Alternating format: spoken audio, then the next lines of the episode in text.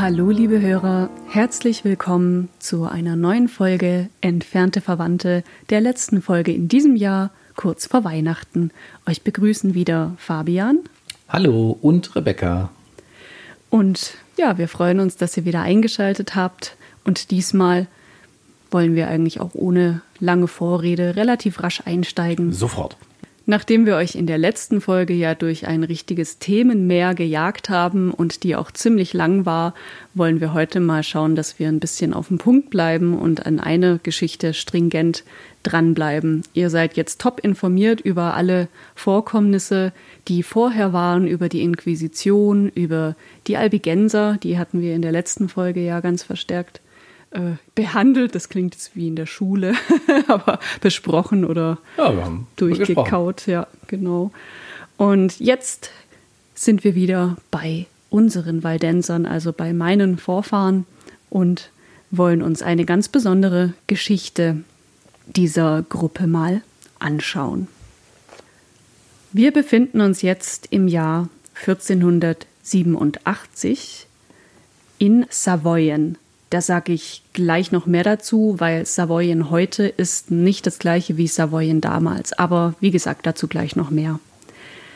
Und wir haben verschiedene Protagonisten, die eine Rolle spielen in dieser Geschichte. Zum einen ist da ein Herzog, und zwar Karl I. von Savoyen.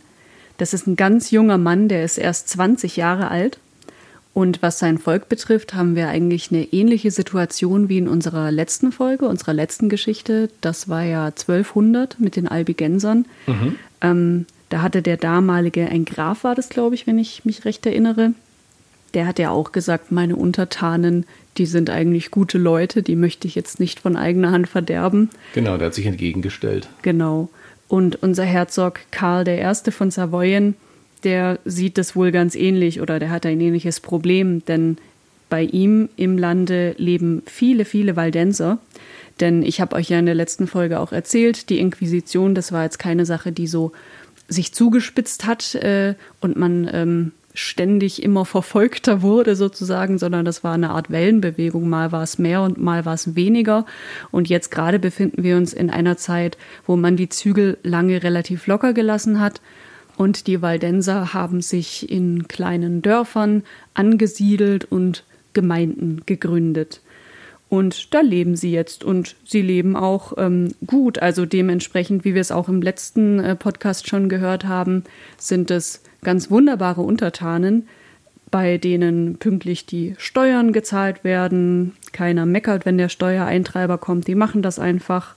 Und in den Dörfern gibt es weder Gewalt noch irgendwelche Verbrechen.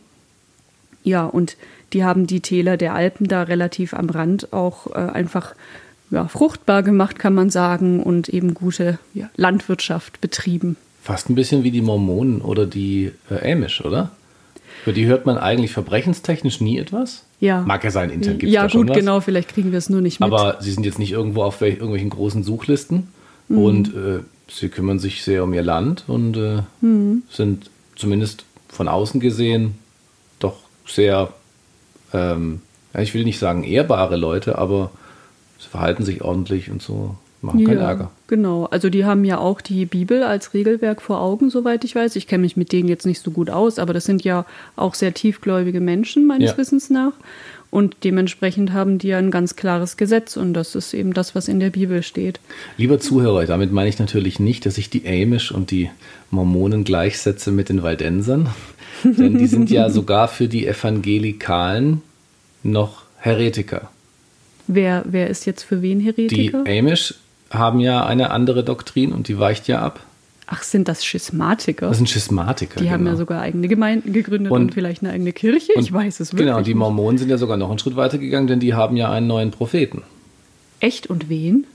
Ich vergesse den Namen immer. Okay. Aber der hat, ist eine ganz, ganz krude Geschichte. Mhm. Der spricht da ähm, in einen Sack hinein, in dem er Edelsteine hat und dann sagt er dort, die Edelsteine verraten ihm die Geschichten und so. Also das ist eine spannende Geschichte, kann man sich mal, kann man sich mal durchlesen bei Gelegenheit. Der Glaube trägt doch ungeahnte Früchte. Ja. Um wieder zurück zu den Waldensern zu kommen.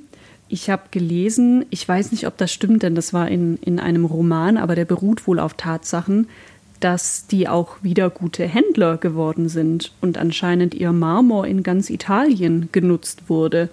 Also das heißt, jetzt sind wir noch ein Stückchen weiter von dem wieder weg oder quasi wieder da angelangt, wo der Waldes am Anfang war. Der war hm. ja auch wohl ein sehr erfolgreicher Händler.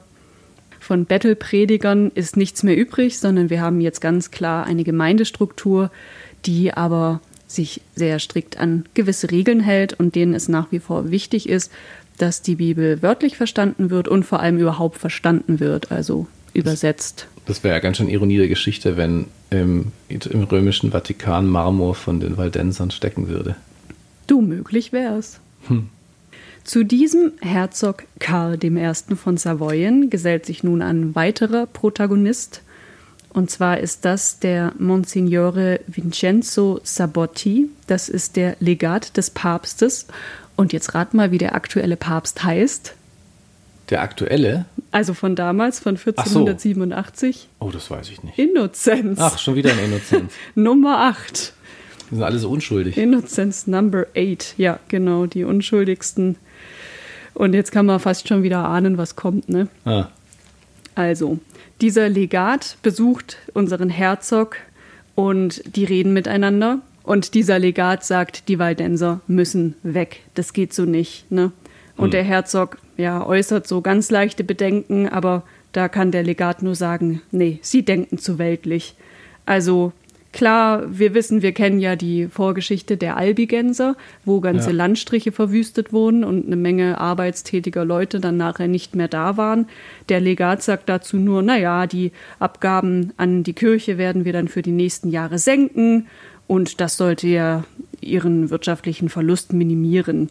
Also wenn die Ketzer tot sind, dann werden ja andere Bauern und Handwerker kommen und die Täler neu besiedeln. Das ist schon alles in Ordnung.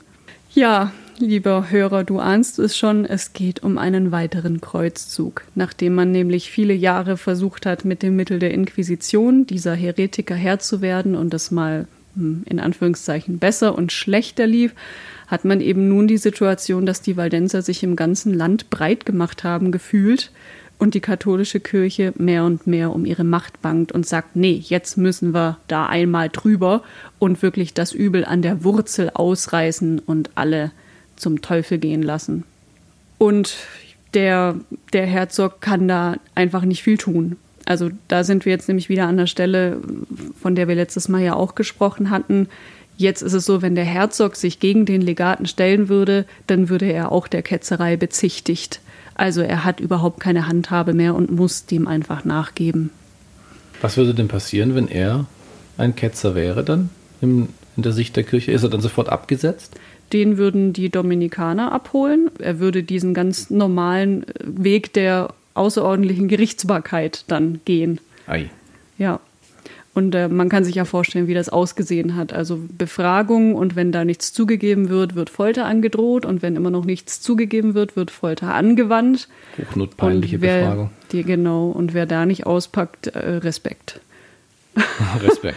also auspacken auch im Sinne von irgendeinen Quatsch erzählen einfach nur, dass es aufhört. Ja. Da, da sagt natürlich jeder, ja, ich bin Hexer und ich bin mit dem Teufel auf einem Besen geritten und außerdem habe ich das Vieh meines Nachbarn verdorben und so weiter. Genau, und ich spucke täglich auf das Bildnis des Papstes. Boah, wie bist du denn drauf? Ja. Dementsprechend kommt jetzt also ein weiter Protagonist zu der Geschichte dazu und das ist der Heerführer und Erzdiakon Albert Cataneo von Cremona. Ein schön klingender Name. Sehr schön. Und dieser wird betraut mit der klaren Mission, er soll einen Kreuzzug gegen die Ketzer führen.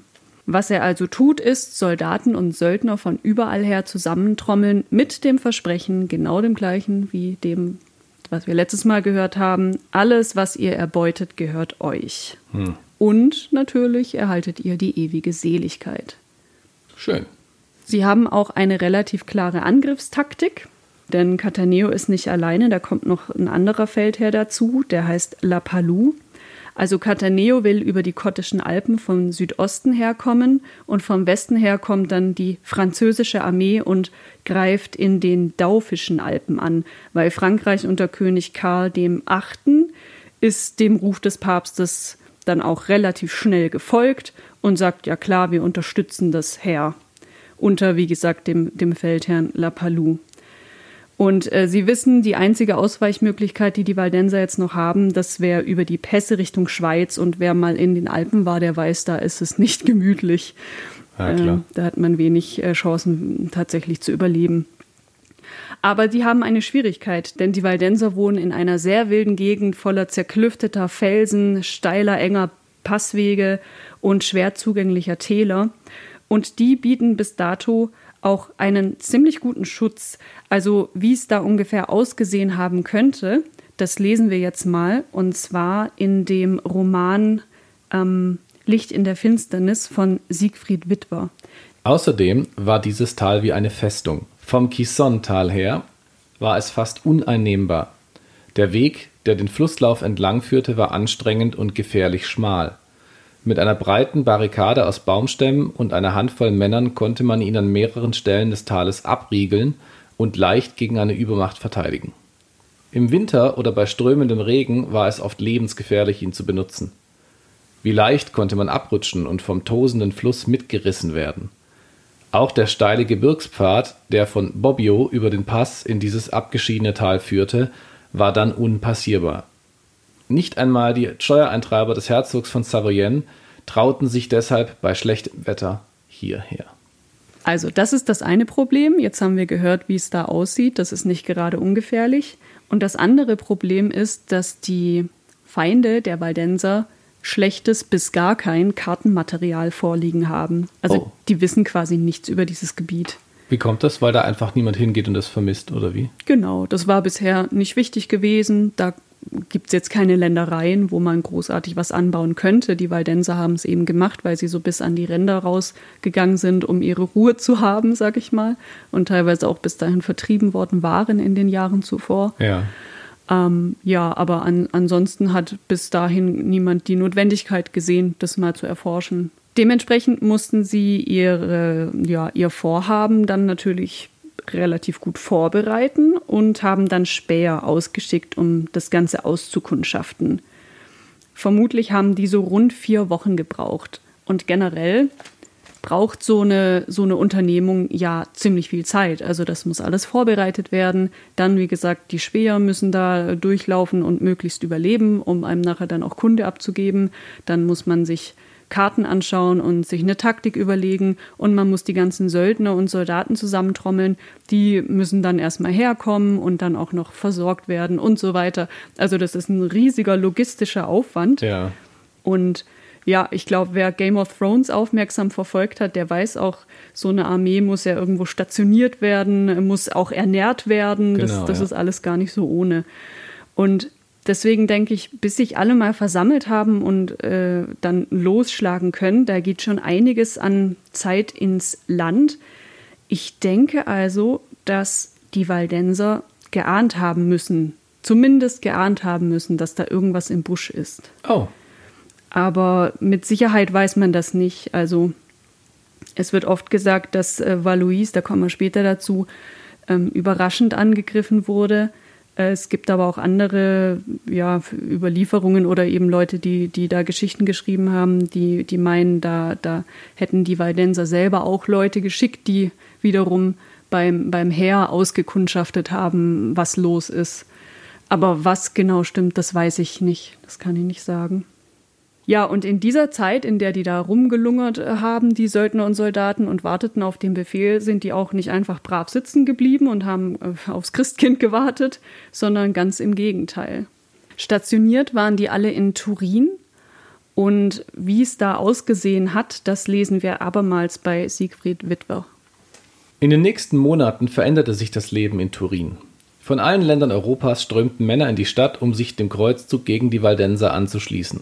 Die meisten von ihnen waren keine geschulten Soldaten, sondern unzufriedene Söldner anderer Fürsten, religiöse Fanatiker, Abenteurer, Geldgierige, aber auch Räuber und Mörder, denen man Freispruch und Reichtum versprochen hatte. Schon bald standen 18.000 Soldaten und ebenso viele Desperados bereit, um die Waldenser aus ihren Tälern zu vertreiben.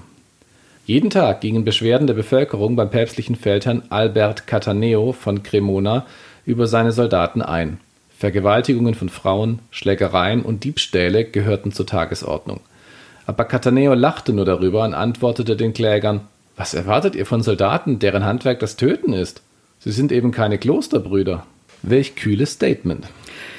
Ja, auch so das komplette Gegenprogramm der Waldenser, ne, von denen wir ja auch ja. letztes Mal schon gehört hatten, wie, wie fromm die gelebt haben und konfliktlos. Ja, vor allem, das, ja, es ist halt äh, fast schon fiese, also es ist mehr als Satire, weil es war Realität, aber ähm, das ist ein Volk, das will eigentlich nur in Ruhe in seinem Tälchen leben. Hm. Und jemand kann das nicht stehen lassen so und schickt dann Leute, die erstmal alles aufmischen. Hm. Und zwar nicht nur die, sondern auch die Bevölkerung drumherum. Also ja, genau. Noch schlimmer kann man es ja gar nicht treiben, um sich äh, Feinde zu machen. Ja, ja, durchaus. Aber wenn du halt ein Klima der Angst geschaffen hast, in dem die meisten Leute sich nicht mehr trauen, sich zu äußern, ja. gegenteilig, dann kannst du da schalten und walten. Klar, und die Kirche, die Macht der Kirche war natürlich ungebrochen. Ja, ja, absolut. Ich habe ja vorher schon äh, angedeutet, dass ich glaube, die müssten eigentlich schon gewusst haben, was Sache ist. Und wie gesagt, man weiß es nicht genau. Es, es kann auch sein, dass es eher so war, dass die das zwar mitgekriegt haben, aber einfach nicht wahrhaben wollten.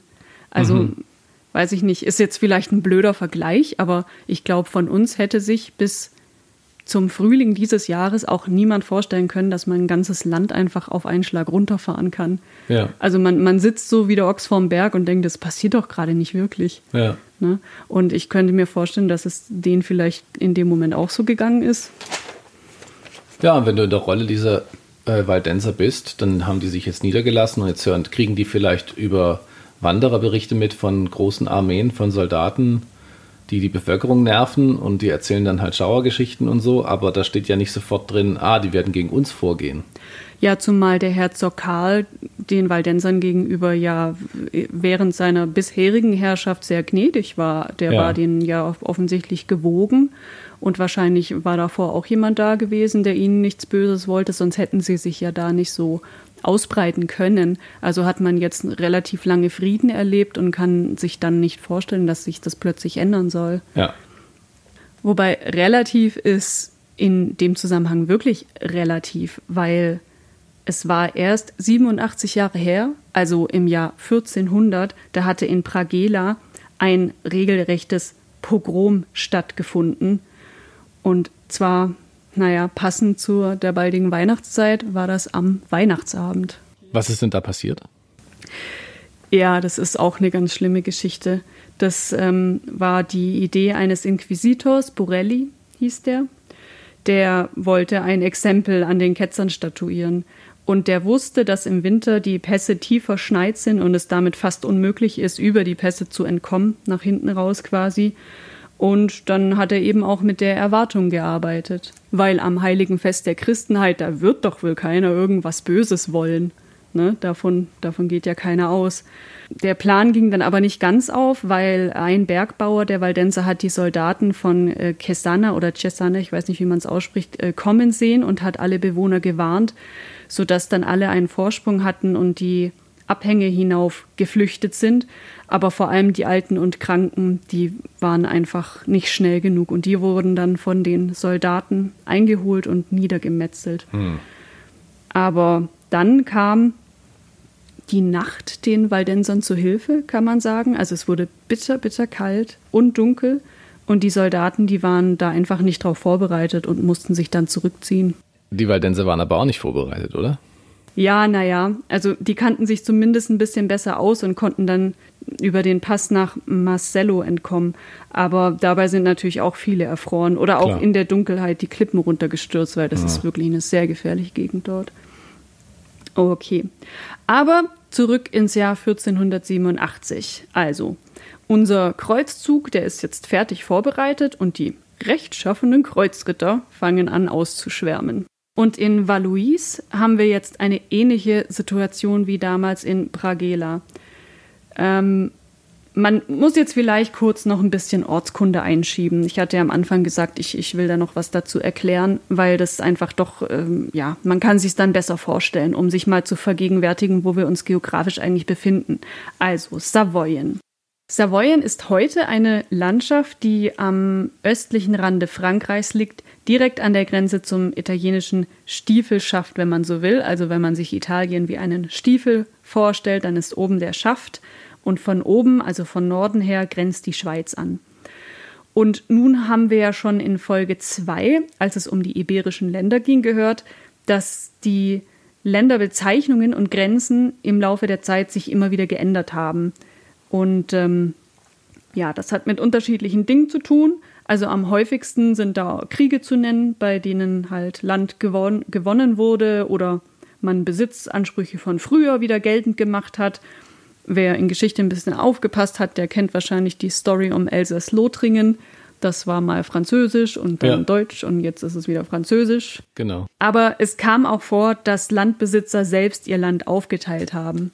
Zum Beispiel hier in Savoyen hat 1023 der Erzbischof von Vienne das Land in zwei Lehen aufgespalten und zwei verschiedenen Verwaltern anheimgestellt, die das Land dann später als Grafen führten. Also komplizierte Geschichte. Auf jeden Fall war Savoyen im Jahr 1487 größer als heute und erstreckte sich als Herzogtum bis nach Nizza runter. Zum Herrschaftsgebiet gehörte das Piemont und die westlich der Rhone gelegenen Gebiete Bresse, Bougueil, Val und Gex, wenn ich es richtig ausspreche. So, und Piemont ist ein sehr wichtiges Stichwort, denn Piemont, das Wort, leitet sich ab vom lateinischen ad pedem montium oder auch, du kannst ja auch französisch, pied ist der Fuß. Der Fuß, ja. Und Mont ist die Welt der Berg. Verdammt. nah dran.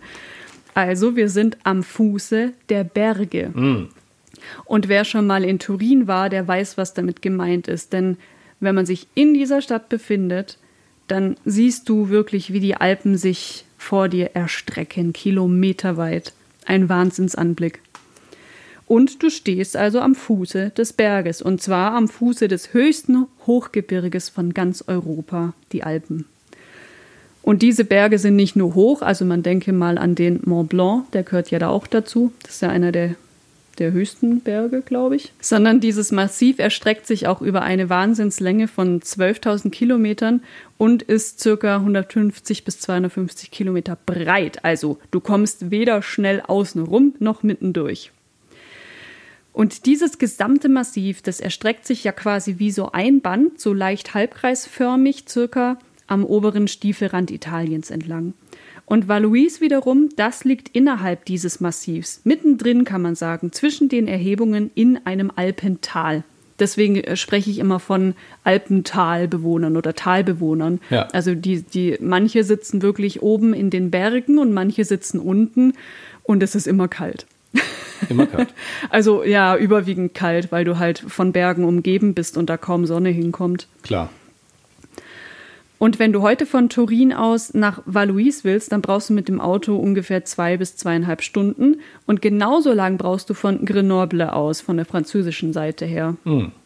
Das heißt, im Umkehrschluss für unsere Armee, die hat von Turin aus nach Valois einen Tag und circa fünf Stunden gebraucht, vielleicht auch mehr. Also die mussten durch sehr unwegsames Gebiet wandern. Die waren also wahrscheinlich nicht mehr die fittesten, als sie dort ankamen. Aber auf der anderen Seite waren es halt auch alles kräftige, mordlüsterne Kerle. Und denen stand jetzt so ein kleines Dörflein von friedlichen Bergbauern gegenüber. Jetzt ist die Frage, was machen wir? Also die Bewohner von Valois sehen die Soldaten kommen, ob gewarnt oder nicht, sei jetzt mal dahingestellt. Auf jeden Fall stehen sie da und sehen die Soldaten kommen und haben jetzt ja nicht so viele Möglichkeiten. Also die eine ist, nach Pragela zu fliehen, das ist der nächstgelegene Ort, bisschen weiter oben, mhm. und sich da mit den anderen Waldensern zusammenzutun. Da gab es wohl auch Überlegungen, äh, dass man gesagt hat, Mensch, wir müssen uns jetzt hier alle zusammenschließen und gemeinsam eine Front bilden gegen die Soldaten. Es wären immer noch zu wenig Menschen wahrscheinlich gewesen. Ja. Aber man hätte zumindest versucht gehabt, sich zu wehren. Ja, aber das sind doch gar keine militärischen Leute gewesen. Ja, die sind nicht ausgebildet und es sind halt auch nicht so viele kräftige junge Männer dabei. Also es sind wie in einem normalen Dorf eben auch viele Alte und viele Kinder und viele Frauen. Da ist dann die beste Strategie zu flüchten und den Schutz zu suchen. Und das taten sie, und zwar an einer ganz besonderen Stelle, in einer Höhlenkirche. Dazu muss man. Mhm. Ja, Was genau. ist denn eine Höhlenkirche? Ähm, ja, das ist ein ganz besonderer Ort. Das ist tatsächlich eine Höhle und in dieser Höhle wurden damals Gottesdienste abgehalten. Ah. Also waldensische Gottesdienste im Schutz der Berge. Und die ist auch weiter oben, also man muss dazu den Berg Pelou hinaufsteigen und gelangt so zum Höhleneingang des Barme Chapelue. Chapelue? Aber der Weg ist beschwerlich und die Leute waren zu spät aufgebrochen.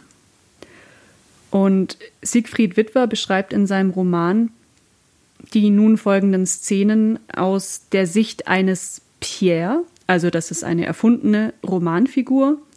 Die, dieser Pierre ist oben am Hang eines anderen Berges und beobachtet von dort aus, was da geschieht. Gesang tönte aus dem Tal zu ihm herauf. Die Einwohner von Valois hatten Psalmen Davids angestimmt, während sie den Pelvoux hinaufstiegen. Vom Berg schallte das Echo ihrer Lieder zurück. Sie singen wie die Märtyrer, die von den Römern in den Circus Maximus getrieben und dort an Pfählen verbrannt wurden, dachte Pierre. Er sah, wie einige Talbewohner zurückfielen. Sicherlich waren es alte Menschen und Kranke. Dann sah er sie kommen. La Palus Armee hatte das obere Tal erreicht und fiel darüber her wie Millionen ausgehungerter Heuschrecken. Als sie die Flüchtlinge am gegenüberliegenden Hang erblickten, brüllten sie siegessicher und schwangen ihre Waffen. Die Männer stürmten vorwärts, von Mordgier und Raublust getrieben, allen voran ein kahlköpfiger Anführer mit einer kleinen Gruppe von Soldaten. Schon bald hatten sie die Nachzügler eingeholt und hieben mit ihren Schwertern gnadenlos auf sie ein. Todesschreie gellten das Tal empor. Starr vor Entsetzen musste Pierre mit ansehen, wie Lapalus Söldner die Alten und Kranken tatsächlich wie Vieh abschlachteten. Er duckte sich hinter eine Gruppe von Büschen, seine Fäuste ballten sich, Zorn und Angst ließen seinen Kopf dröhnen. Meine Güte. Ja, es ist interessant, wie am Anfang äh, der Stelle, die du vorgelesen hast, auch wieder der Vergleich mit den Christen kommt, ne, von damals, den du ja auch letztes Mal gebracht hast. Ja, der ist au- auffällig, finde ich, einfach weil sich dieses Muster ständig wiederholt. Ne? Ja, ja, genau. Ja, glücklicherweise kann sich aber der größere Teil der Talbewohner ähm, noch retten, und zwar bis nach oben in diese Höhlenkirche.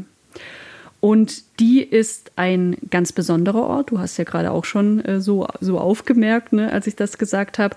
Das ist ja, wie gesagt, wirklich so eine ganz, ganz enge Höhle mit einem schmalen Eingang. Kann man eigentlich fast mit einem Fuchsbau vergleichen. Ne? Und dort wurden damals Gottesdienste gefeiert, natürlich keine katholischen. Und äh, diese Höhle muss heute noch eine ganz besondere Faszination auf den Menschen haben. Also jeder, der da mal drin war, ist tief beeindruckt. Leider habe ich es noch nicht geschafft hinzufahren. Ich hoffe, wenn nächstes Jahr Reisen wieder erlaubt sind, äh, mache ich das und dann werde ich in diesem Podcast berichten. Aber ich habe was Nettes zum Vorlesen gefunden von jemandem, der da war. Und zwar ist das ein Reisebericht der GAW Nordkirche. Völlige Dunkelheit umgibt uns.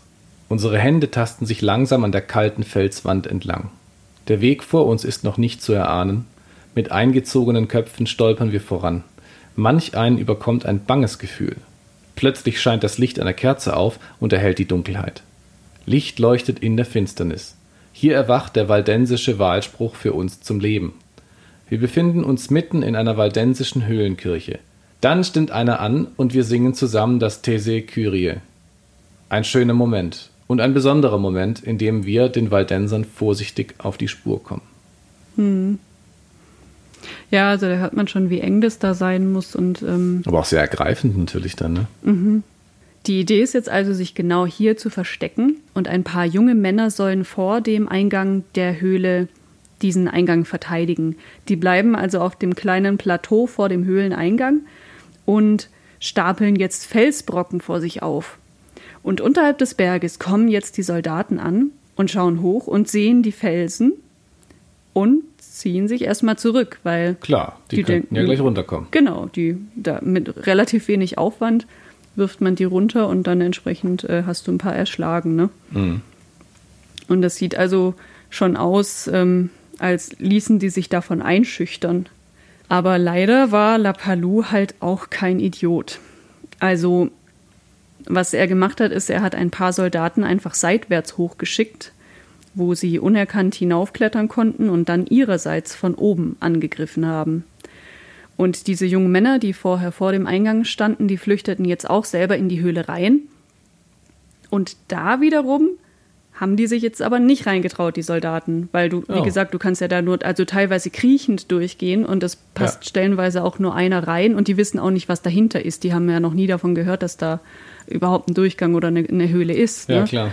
Also könnte auch sein, da ist dann irgendwie eine, eine, Erweiterung und wenn die Männer einzeln durchgehen, werden sie von allen Seiten dann plötzlich äh, überfallen und erschlagen und dann verlierst du da deine ganze Armee, obwohl du eigentlich mehr Menschen bist. Hm. Aber durch den Hinterhalt wäre das eventuell möglich gewesen. Also so denkt man eben als Mann des Heeres. Ja, ja klar, es macht ja auch Sinn. Wenn du mhm. einen durchschicken kannst, dann wartet auf der anderen Seite einer mit einem dicken Knüppel und haut dem nächsten auf den Kopf. Mhm, Sehr genau. logisch.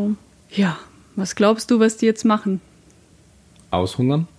Das würde ziemlich lange dauern, weil die Waldenser haben auch ihr Hab und Gut mitgenommen, was sie halt ja. so tragen konnten. Und es würde denen auch ziemlich viel Zeit kosten, worauf er eigentlich keinen Bock hat. Also die dachten, die gehen da einmal drüber und dann Den ist es relativ zumachen? schnell. Ja, zumachen und dann sind die ja immer noch da drin. Ja, aber für immer. Ich meine, zumachen im Sinne von. Zuriegeln. Mhm. Ja, ja wäre auch eine Möglichkeit. Also auf jeden Fall musst du etwas gering Invasives tun, wo du keine Männer reinschickst. Ne? Feuer? Liebe Hörer, wir verraten es noch nicht an dieser Stelle. Ich habe ja eigentlich vorgehabt, in dieser Folge schon alles über diesen fatalen Angriff auf die Waldenser zu erzählen und auch über das Wunder, das sich dem anschließen wird. Aber wir wollen die Spannung aufrechterhalten und deswegen erzählen wir weiter von dieser spannenden, dramatischen, traurigen, aber auch hoffnungsvollen Geschichte in der nächsten Folge. Folge 5 und die kommt voraussichtlich diesmal nicht in 14 Tagen. Wir legen eine kleine Weihnachtspause ein und äh, werden wahrscheinlich danach den Turnus auch ein bisschen verlängern, dass wir also nur noch einmal im Monat senden, weil das alles doch relativ aufwendig ist mit der Recherche, aber auch großen Spaß macht. Dennoch Total. Muss man sich natürlich die Zeit dafür auch nehmen, um das alles äh, korrekt, einigermaßen korrekt zu machen. Denn wie ihr ja wisst, ich bin jetzt kein Historiker. Ich lese mir das gerade selber alles an und erzähle es euch. Das heißt, wir hören uns in jedem Fall wieder im Januar. Und wenn ihr diesen Podcast abonniert, dann verpasst ihr die neue Folge auch nicht. Also ha. meine wärmste Empfehlung, abonniert diesen Podcast überall da, wo es Podcasts gibt oder auch online. Und wir freuen uns schon darauf, wenn ihr nach Weihnachten und Neujahr wieder einschaltet und wünschen euch jetzt ein wirklich wundervolles Weihnachtsfest und kommt gut ins neue Jahr. Schöne Zeit. Bis dann.